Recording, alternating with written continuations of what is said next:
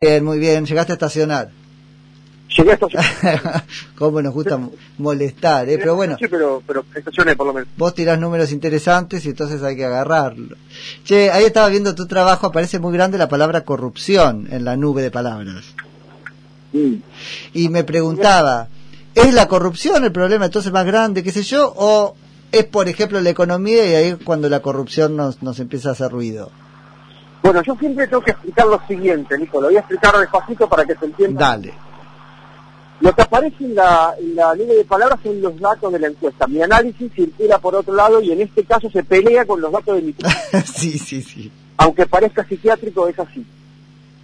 El tema es, vos le preguntás a la gente, dándole un espacio en blanco para que escriba lo que quiera, cuál es el principal problema de la Argentina, y entonces surge la corrupción.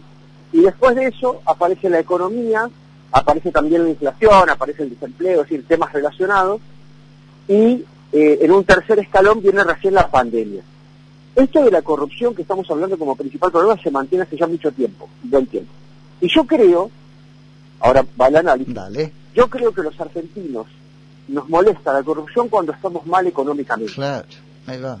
Cu- Cuando estamos bien económicamente nos importa tres pitos, pero tres pitos. Sí.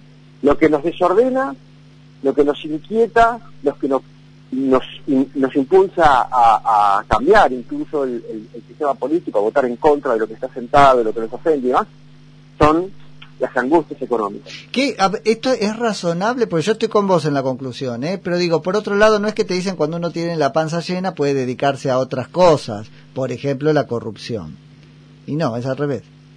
No, es al revés. Me parece que para los argentinos es al revés. Habría que ver cómo opera para otros lugares del mundo, digamos, pero, pero me parece que para los argentinos es al revés. Y te das cuenta, Nico, en, en- en los últimos gobiernos, por ejemplo, en el, en el primer gobierno de Cristina, donde ella después renueva su mandato con 54% de los votos, con lo cual quedaba claro que le daba la sensación a la gente que íbamos hacia un mundo mejor. En el primer gobierno, sueños compartidos no le importó a nadie No, a nadie. Como causa, y la información estaba. Sí, total. Ahora, en el segundo gobierno, cuando Cristina cabalgaba sobre 38, 40 puntos de inflación, entonces Chicones sí dolió. Hmm. Y con Menem pasó lo mismo. No importaba ninguna cochinada del menemismo. Te empiezan a ver feo y también corrupto, digamos, eso sí. Exacto. Yo, yo creo que entonces cuando nos desordenamos económicamente nos quejamos de la corrupción, de las instituciones, del avasallamiento de la justicia, cosas que en términos normales no nos importan en serio para nada. Para nada. ¿Y cómo, esto no está medido ahí, pero qué intuís vos? Eh, ¿Cómo lo atamos? ¿No? ¿Nos preocupamos porque estamos enojados y entonces sos un corrupto? ¿O porque podemos ver que hay una vinculación entre ese hambre que tengo y lo que la corrupción se llevó? Bueno, me- debe haber un poco de todo. ¿no? Debe, debe haber un- un- una porción de gente que entiende que la corrupción es parte de los problemas estructurales de la Argentina porque es mucha, porque complica, porque no, porque no se entiende bien cuál es el impacto económico de la corrupción, por ejemplo. Totalmente. También porque la corrupción es un tema muy amplio que puede ser eh, que puede ser significado de muchas maneras diferentes. También me parece que una parte del electorado no quiere decir que le duele lo económico y entonces se pone sofisticado a la hora de hacer síntomas. Ahí va, puede ser, eso es bueno. Sí. ¿Entendés? Entonces, yo no digo que me duele el bolsillo porque queda como medio choto decirlo. Tal cual, tal cual. Además, si me dije de clase media y toda la cosa, parece medio junto. Que- claro, hay ahí una reminiscencia todavía aspiracional. Sí. que no nos permite eh, significar el dolor tal cual como es. Entonces decimos, uy, me molesta que avasallen a la justicia, ¿viste? Creo que la República está Claro. lo que le estaba el bolsillo. Sí, sí, sí. Claro. Está, está buena esa, está, está buena, lo tomo. Che, este, Jorge, y otra cosa más, este, que, que está rodando y bastante, ustedes miden siempre esto de quién querés que gane o quién querés que pierda las elecciones, ¿no? Claro. Eh, ¿Cómo viene la cosa en este último corte? Y está muy estable, está muy estable. El kirchnerismo, eh, a ver, la parte de la población que dice quiero que el frente de todos gane las elecciones, está rondando siempre los 28, 29, 30 puntos. Muy estable, muy estable. Y yo creo que es un poquito más, Nico, porque por otras Sí, vos haces ahí una proyección. Claro, por, por otras preguntas sabemos que asciende a 33 hasta 35, te diría. Ujú. Hay que hacerle 35 puntos nacionales a kirchnerismo. O sea que está en su, está en su límite, pero no, no se le come hueso todavía. Mm.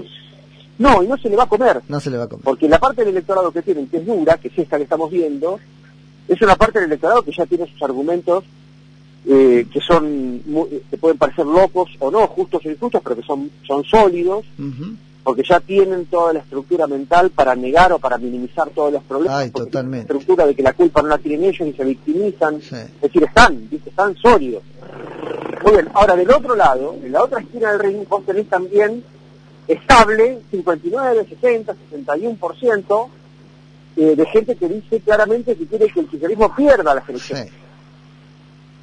Y entonces habrá que ver ese, ese porcentaje en cada provincia, cómo se atomiza. O sea que se configura esto como lo que vos llamas una elección de sacar, para variar. Exactamente. Me parece, me parece que se va a parecer más a las elecciones legislativas anteriores a las ejecutivas ah, últimas. Perfecto, ok, entiendo. Que es muy difícil que veamos un kirchnerismo de 48 puntos nacionales.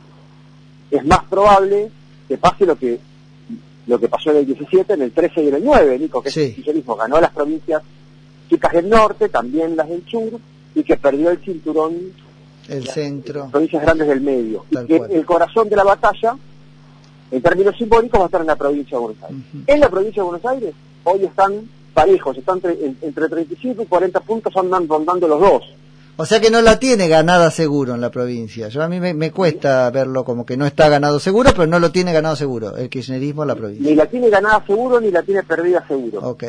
Ahora, dejamos hacer este apunte. Dale. Uno de los dos, y, si las cosas se mantienen así, uno de los dos le va a ganar al otro por tres o cuatro puntos. Hmm.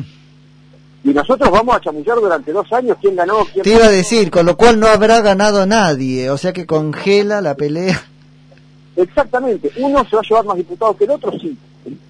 Pero, en términos de síntoma social, vos seguís teniendo una eh, provincia de Buenos Aires hmm. partida al medio por partes iguales, sí que se desbalancea cuando la opinión pública está ofendida con uno en particular. Tal cual. Después vuelve a su lugar Tal cual.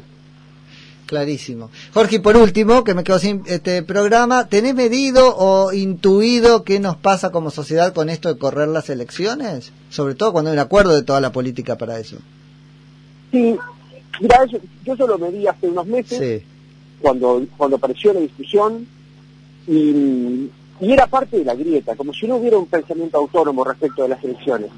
Como el kirchnerismo lo impulsaba, el 35% claro. estaba a favor, y como hay, hay, hay una parte que decía que no, entonces, bueno, los opositores tendrían a pensar que no. Pero me mm. parece que no es un gran tema para, para la sociedad. Eh, sí, hay que pensarlo en términos estratégicos. El kirchnerismo cree que si atrasa las elecciones, entonces va a haber más vacunados y que la economía de una vez repunta un poquito y nos desenojamos menos y les perdonamos la corrupción y la inoperancia.